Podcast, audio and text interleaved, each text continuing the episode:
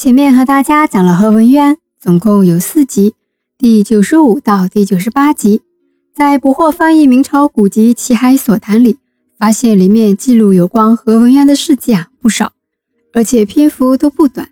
因为江准记录的其他人事物相关的事迹篇幅有些比较短，有一些呢就一句话就好了。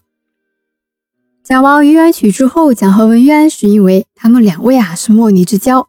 关于他们两位之间还有一段趣事佳话，江准也给记录下来了。下面呢，就让我们来看看《齐海所谈》里记录了何文渊一些什么事情呢？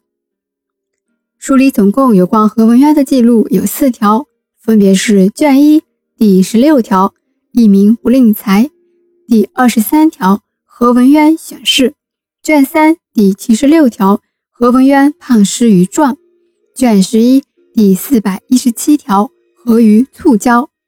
这第四百一十七条记录的就是何文渊与于元曲之间的趣事。我们来看看是什么事情吧。何首文渊在郡日，当中夜，陈小婷访真氏于元曲之庐，坐酒所饮，村落间无所觅，公笑曰：“虽酸胚亦可也。”乃出新溪一瓶共酌。聚堂尽息两别。何文渊在一天夜里啊，拜访于元曲，坐着无聊，想讨点酒喝。但是呢，夜深了，村里啊卖酒的店都关了，想喝呀，怎么办呢？随酸胚亦可也。酸胚是什么呢？就是还没有过滤好的酒，酸的。乃出新溪一瓶共酌。溪是什么？就是醋。就这样呀，两个人喝着醋，居然彻夜长谈。哎，这真是应了那句鸡汤啊！重要的不是吃什么，是和谁一起吃。这件趣事呢，江准用四个字来形容：和鱼醋交。江准是非常欣赏这两位的作风的，因为他对这个事件呢留下了点评。宋石曼卿喜好饮，与布衣刘潜为游。常通判海州，刘潜来访之，曼青迎之于石达宴，与浅俱饮。中夜酒节，故床中有醋斗余，乃倾入酒中并饮。至明日，酒醋俱尽，视之相类有如此者。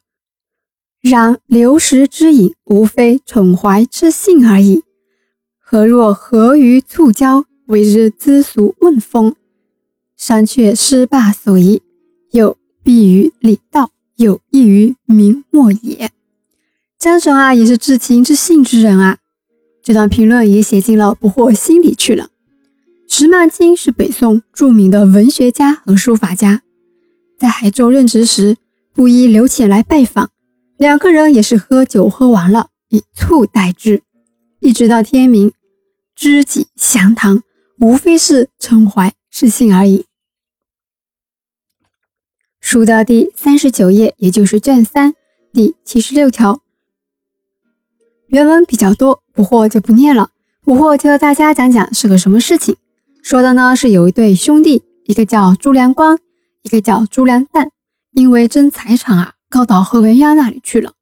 何文渊呢就写了首诗：同气连枝骨肉亲。忽为一荡变声称，只缘花底应声巧，遂使天边雁影分。好去何同交大意？勿论非是乱人伦。此如昔日田家子，尽数开花再复春。这首诗呢也比较好懂，不过我就不注解了。书的第十二页，也就是二十三条，何文渊选士这段原文啊也非常长。说的是何文渊选拔人才啊是有标准的，什么标准呢？皆求立心端谨者任之。你看，心性要端正，做事呢要谨慎。书的第九页，也就是卷一第十六条，一名不吝财。这篇文章开头啊就是何文渊云：何文渊自述啊自己在温州任职六年期间发生的一些事情，也可以说是自我评价吧。